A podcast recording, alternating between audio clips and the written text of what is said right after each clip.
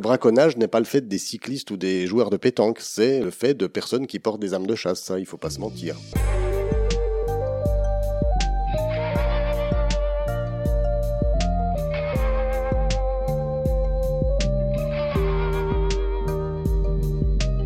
Gilles Moine est un passionné de la vie sauvage, et plus spécifiquement du lynx. Il en a recueilli et soigné environ 70 en 34 ans, dans le centre Athénas, un centre de soins qu'il a fondé en 1987, dans le Jura. Il existe environ 6 centres de soins en France d'une telle capacité. Et ces épisodes sont aussi un hommage au travail de ces passionnés, souvent bénévoles, qui donnent de leur temps pour protéger la vie sauvage. Ils sont loin des lumières médiatiques des photographes ou des cinéastes animaliers, dont l'action n'est d'ailleurs pas toujours bénéfique, puisque au moins dans le cas du lynx, ils attirent beaucoup de confrères, amateurs ou professionnels, qui viennent parfois trop nombreux perturber la vie des animaux filmés ou pris en photo, qui ont de fait surtout besoin qu'on les laisse tranquilles, au fond. Problème délicat et explosif que nous aborderons bientôt dans d'autres épisodes de Baleine sous gravillon. Pour en revenir à Athénas, près de la moitié des animaux trouvés et rapportés au centre sont morts à leur arrivée, ou meurent dans les 24 heures, ou doivent être euthanasiés. Ça, c'est la partie triste. Mais la partie qui réjouit, c'est que 75% des survivants peuvent être relâchés dans leur milieu, parfois grâce à une grande ingéniosité des soigneurs. Gilles va notamment raconter dans cet épisode l'implantation d'une canine artificielle sur une femelle lynx percutée par une voiture, qui vécut heureuse et eut beaucoup de chatons après cet accident. Sur la piste du lynx, ce furtif chasseur, épisode 2, c'est parti. Salut Gilles. Salut Marc. Donc on l'a compris, euh, tu es un énorme spécialiste du lynx. Combien de lynx ont transité à Athénas et quelles sont les raisons pour lesquelles ils atterrissent chez vous, si j'ose dire? Alors, 70 lynx ont eu l'occasion de passer par le centre. Les raisons sont finalement relativement récurrentes. On a deux principales causes d'accueil au centre. Ce sont les collisions routières. On sait que chaque année, environ 10 à 20 lynx sont impactés par les collisions routières. Le week-end dernier, juste pour faire une petite parenthèse euh, anecdotique, trois lynx trois jeunes ont été euh, impactés par des collisions, deux n'ont pas survécu, un est en soins actuellement au centre il va s'en sortir? On espère qu'il va s'en sortir. C'est jamais complètement gagné parce qu'on a affaire à des traumatismes assez lourds. En fait, il faut bien se représenter un animal de 5 à 20 kilos vs un véhicule de quelques centaines de kilos, voire une tonne, une tonne et demie, je crois. Et demie. Bon, les chances sont inégales au départ. Oui, en effet, très juste. Donc, au-delà de ces collisions, on a aussi. Euh, en ce moment, vous avez un bébé lynx au centre, point, ou il y en a d'autres adultes En ce moment, on a des adultes également. Euh, alors, je pourrais détailler un petit peu plus largement de qui il s'agit. On a par exemple deux lynx de Sibérie qui nous ont été euh, donnés par l'administration suite à une saisie. Donc, ces deux lynx, un mâle et une femelle, ont été l'occasion pour nous de nous faire la main dans le passé sur les manipulations de lynx. Ça nous a permis de progresser dans la connaissance de l'espèce. Ça, c'était quand? C'était au début des années 2000. C'était aussi à cette époque que j'ai eu l'occasion d'élever un jeune lynx depuis l'âge de trois semaines. C'est une expérience euh, inoubliable et qui est aussi très formatrice et qui a été pour nous aussi l'occasion d'avoir un, certain nombre d'acquisitions de connaissances. Par exemple, le poids de référence d'un lynx en cours, en cours de croissance, c'est quelque chose de tout à fait intéressant. C'était des lynx boréaux oui, oui, lynx de Sibérie, en fait, c'est le lynx Huangli, euh, donc qui est une des sous-espèces du lynx boréal. D'accord. Euh, on, s'empresse de dire qu'il voilà, il y a quatre espèces de lynx dans le monde. Mm, mm. Euh, celle qui a chez nous, ça s'appelle le lynx boréal. C'est la plus grosse espèce. Elle peut faire jusqu'à 35 kilos. On va revenir sur ces détails tout à l'heure. On va détailler. Mais là, on va rester sur Athénas et ton histoire. On va y venir progressivement à la biologie du lynx. Ne vous inquiétez pas. Mais donc, c'est juste pour dire voilà, que les lynx sibériens dont tu parles sont des lynx boréaux. Tout à fait. Mais d'une sous-espèce sibérienne. Je te laisse continuer. Vous leur avez donné des noms? Qu'est-ce que? Oui, alors ils ont été euh, baptisés entre guillemets par des intervenants extérieurs, euh, Boris et Ludmila. En raison de leurs origines sibériennes, il faut juste préciser que la femelle nous a servi pendant de nombreuses années en tant que coach, si l'on peut dire. C'est pas une mère d'adoption puisqu'il n'y avait pas tous les comportements maternels, mais en tant que congénère bienveillant en fait pour les jeunes que nous avons été amenés à récupérer et à élever jusqu'à leur relâcher. On a mis en place à cette occasion un protocole d'élevage qui consiste à la mise en présence des jeunes avec une femelle adulte. Expérimenté. Expérimenté, mais c'est pas seulement une question d'apprentissage, c'est une question de réduction du stress, parce que le principal écueil que l'on rencontre avec les jeunes lynx, c'est la gestion du stress. On n'a pas du tout à se soucier de familiarisation ou d'imprégnation parce qu'ils sont déjà sauvages et ils ont acquis tout un tas de codes sauvages. Et donc du coup, euh, finalement, on doit juste s'occuper de limiter leur stress pour éviter les accidents. Alors, euh, je n'avais pas prévu d'en dire autant dans cet épisode introductif, mais c'est intéressant, on va continuer à divider cette euh, pelote. Ces animaux qui sont recueillis chez vous sont abrités dans quel type d'endroit? C'est une sorte d'immense enclos où ils peuvent se cacher. En fait, là où je veux en venir, c'est s'il y a relâché, il doit y avoir le moins d'interaction possible avec euh, les soigneurs. Bien sûr, alors ça c'est vrai pour toutes les espèces qu'on détient. D'une part, il faut préciser quand même que les centres de soins ne sont pas des parcs zoologiques et donc ne se visitent pas. Les soigneurs eux-mêmes limitent les interventions au strict minimum et tous les animaux sont détenus dans des conditions qui préservent leur intimité, si on peut dire, et qui les abritent du stress de notre présence. C'est des enclos de, quoi? Alors, pour les, par exemple, pour les lynx, il s'agit d'enclos euh, à parois pleines. Pour les jeunes, c'est des enclos de 150 mètres carrés. On a aussi un enclos extérieur de 1200 mètres carrés qui est lui en, donc euh, un enclos grillagé électrifié, mais sinon il s'agit d'enclos à parois pleines avec un, toit ou enfin un toit à claire-voie, c'est-à-dire euh, ouvert aux éléments naturels et qui leur permet de ne pas nous voir. Ils sont bien cachés dans les taillis. Ils sont complètement cachés. D'accord. Et surtout, euh, en fait, on les suit grâce à une vidéosurveillance qui nous permet d'avoir un retour sur des comportements naturels en l'absence de toute interaction avec nous. D'accord. Donc je résume. En ce moment, vous avez combien de lynx en pension? Alors en ce moment, nous avons 5 lynx en pension. Donc quatre adultes et, un, et, le, et le jeune. C'est ça, exactement. Le lynx, effectivement, c'est la star. Ce n'est que finalement 5 à maximum 10 individus par an. C'est par contre très chronophage. Pourquoi? C'est à la fois un travail de recherche, capture sur le terrain, beaucoup d'investissement temps sur les soins, puisque c'est une espèce, euh, disons, à fort enjeu patrimonial, et puis c'est, euh, après le relâcher, beaucoup de suivi de terrain. Donc on n'a pas un temps dédié qui se limite au mur euh, du centre, mais c'est en amont et en aval qu'on consacre beaucoup de temps au lynx.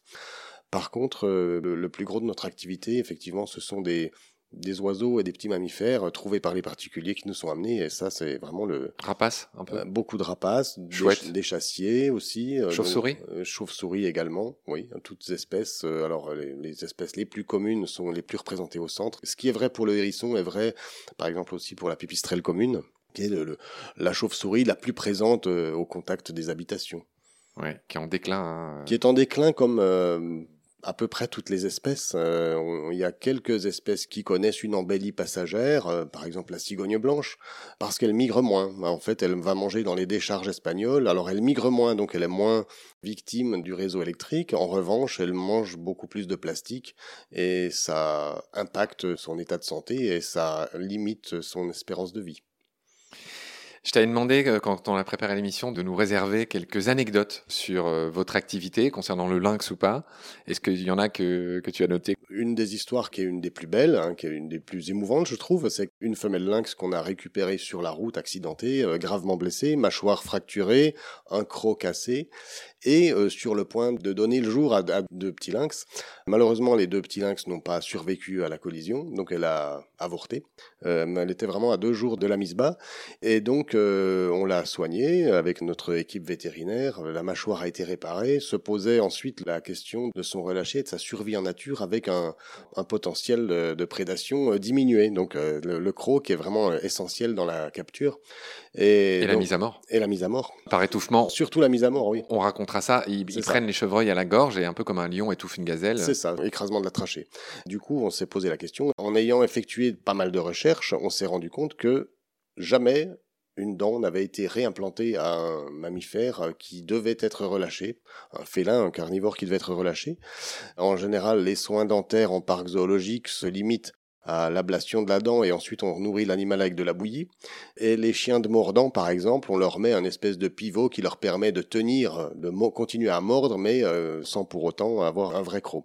Donc il fallait euh, tout inventer et c'est notre vétérinaire ma dentiste et nous-mêmes qui avons travaillé euh, de concert à défricher cette nouvelle voie. Donc on a dû créer des gabarits de prise d'empreinte dentaire pour le lynx, ça n'existait pas. Ensuite, faire des moulages d'empreintes et ensuite faire créer une prothèse dentaire, donc en chrome cobalt, donc une belle dent métallique euh, qui a été implantée, un chrome métallique qui a été implanté à cette femelle, ce qui a permis de la relâcher. Elle s'appelle Mona parce qu'elle avait été découverte dans un petit village qui s'appelait Samonia et donc voilà, c'est un peu par analogie euh, toponymique qu'on l'avait appelée Mona. Du coup, euh, la bonne nouvelle, et ce qui nous a vraiment comblé, c'est que sept mois après son relâché, elle a donné le jour à deux petits. Voilà. Donc c'était vraiment. c'était quand? C'était en 2020. Ah oui, c'est récent. C'est tout récent. Alors, on dit tout de suite qu'il y a beaucoup de gens qui ont vu avec plaisir cette femelle, je crois que c'était dans les Vosges, qui a donné naissance à une portée qui a été très médiatisée, juste pour donner une autre bonne nouvelle. Oui, oui, oui. Alors, en fait, dans les Vosges, ça revêt un caractère particulier parce que le lynx euh, y a disparu deux fois en un siècle. Hein. C'est-à-dire qu'il a disparu à la fin du 19e siècle partout en France. Il a fini de disparaître de France dans le Jura. Et dans les Vosges, il a fait l'objet d'une réintroduction dans les années 80, à la fois sous l'impulsion d'associations et des services de l'État. Donc euh, une vingtaine d'individus ont été relâchés sur une dizaine d'années. Sauf que euh, à la fin des années 2000, ben c'est cette petite population qui a eu beaucoup de mal à, s'établir avec peu de reproduction, eh bien a disparu à nouveau sous l'effet du braconnage. Et ça, c'était une terrible nouvelle. Ça veut dire que il y avait zéro acceptation localement par les chasseurs. Hein. Par, les chasseurs. Faut dire ce qui est. Qui leur reproche de tuer trop de chevreuils. Oui, oui. Le braconnage n'est pas le fait des cyclistes ou des joueurs de pétanque. C'est le fait de personnes qui portent des armes de chasse. Ça, il faut pas se mentir. Donc c'est pour ça que cette naissance revêt une valeur particulière parce que ça marque le retour du lynx. En plus, c'est une surprise, il n'a pas été réintroduit. Alors si, il a été... Il nous vient d'Allemagne? Et voilà, il a été réintroduit dans le Palatinat euh, allemand, donc c'est juste en vis-à-vis des Vosges du Nord, euh, et c'est une femelle qui est passée plus ou moins par euh, le secteur de Saverne, où il y a une espèce de continuité forestière qui est juste coupée par une autoroute, donc elle a eu beaucoup de chance, elle a pu franchir l'autoroute, et du coup elle se retrouve dans les Vosges. Il y a actuellement trois lynx adultes identifiés comme provenant d'Allemagne qui sont dans les Vosges, et un lynx provenant du massif jurassien, ce qui fait une population d'environ quatre lynx adultes. C'est un début. Ce qu'il faut espérer c'est qu'il y aura une, pérennité dans les échanges de noyaux de population et un confortement ou un renforcement des continuités forestières, ce qui sont essentiels au déplacement et au contact entre individus. Je le reformule euh, simplement. Tu parles de corridor, en fait. Oui. C'est un peu ce que nous disaient les époux Cochet, que j'ai eu la chance d'interviewer il y a quelques jours. Beaux épisodes qui sont passés dans Baleine sous Gravillon. Les époux Cochet parlaient de, c'est bien, il faut bien sûr tous ces sanctuaires euh, protégés, etc. Mais il faut aussi créer des corridors, puisque la population de lynx, par exemple, italienne, est morte, enfin, s'est éteinte, parce que justement, il n'y avait pas assez de continuité et aussi par consanguinité.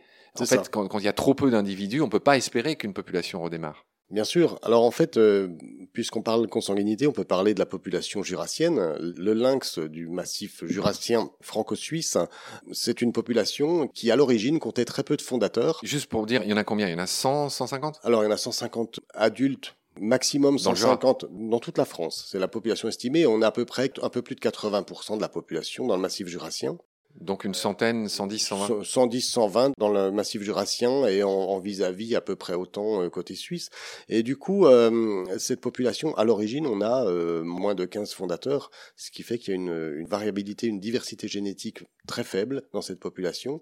Les scientifiques suisses, par exemple, ont déjà mis en évidence des insuffisances cardiaques qui pourraient être directement liées à cette... ce faible variabilité génétique. Exactement. Ouais, et donc il y, a des mesures qui vont être prises par rapport à ça, des introductions? Alors malheureusement, euh, il y a un PNA, un plan national d'action pour le lynx qui va se mettre en place euh, incessamment. Euh, ce qu'on déplore, c'est que préalablement, il n'y a pas eu déjà la possibilité réservée de procéder éventuellement à des renforcements de population, parce que hum, il est évident que enfin pour nous et pour de nombreux naturalistes, scientifiques, qu'il va falloir passer par là si on veut pérenniser cette espèce. Ah écoute, j'ai presque envie de, je vois que tu as noté plusieurs anecdotes. Est-ce que tu as une petite anecdote pour finir cet épisode qui nous gonfle d'espoir? C'est une femelle qu'on a récupérée alors pour la petite histoire, c'est à, l'époque il était encore difficile. actuellement, on, opère sur le terrain grâce à une dérogation ministérielle quinquennale qui nous permet d'intervenir dans un cadre précis pour procéder à des sauvetages, des captures euh, d'animaux en difficulté, de lynx en difficulté, parce que c'est une espèce qui est pour laquelle toute manipulation est extrêmement encadrée. Euh, donc à l'époque c'était pas aussi évident que ça et il fallait euh, à chaque fois, au coup par coup, demander une dérogation pour capturer un lynx en difficulté. Pour un pont du 11 novembre. Euh, on a essayé désespérément de contacter euh, ministère, euh, ONCFS à l'époque, DDT, préfecture de Réal. Personne ne répondait. Et donc on a dû procéder à la capture d'une jeune femelle en difficulté. Ça m'a valu une prune de l'ONCFS, c'est-à-dire un PV pour capture illégale. Combien? Finalement, j'ai été relaxé.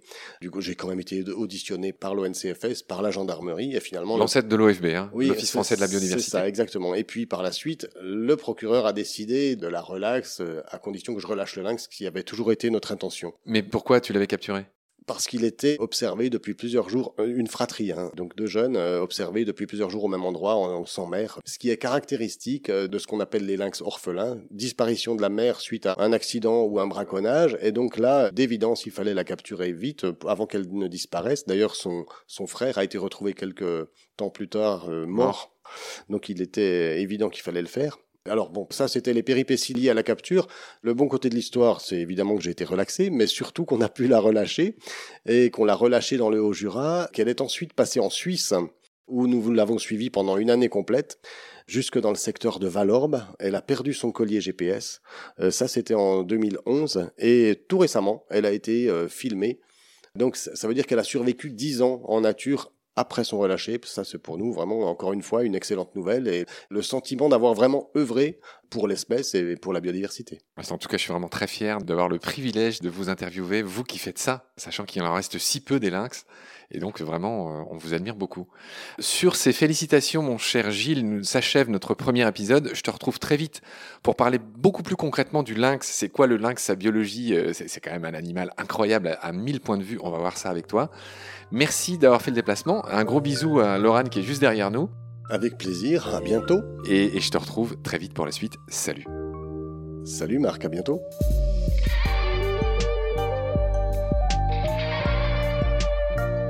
C'est la fin de cet épisode. Merci de l'avoir suivi. Baleine sous gravillon a la chance d'avoir un premier partenaire, Derven, une entreprise de génie écologique qui partage nos valeurs, celle du respect du vivant. Mais pour continuer, nous avons aussi besoin de votre soutien, qui consiste à s'abonner, à partager le lien de nos podcasts et ou à faire un don sur Helloasso. Grand merci par avance. Je remercie tous mes équipiers pour leur aide précieuse et je vous retrouve bientôt pour de nouveaux épisodes. D'ici là, prenez soin de vous et de ce qu'il y a autour de vous. Merci, à bientôt.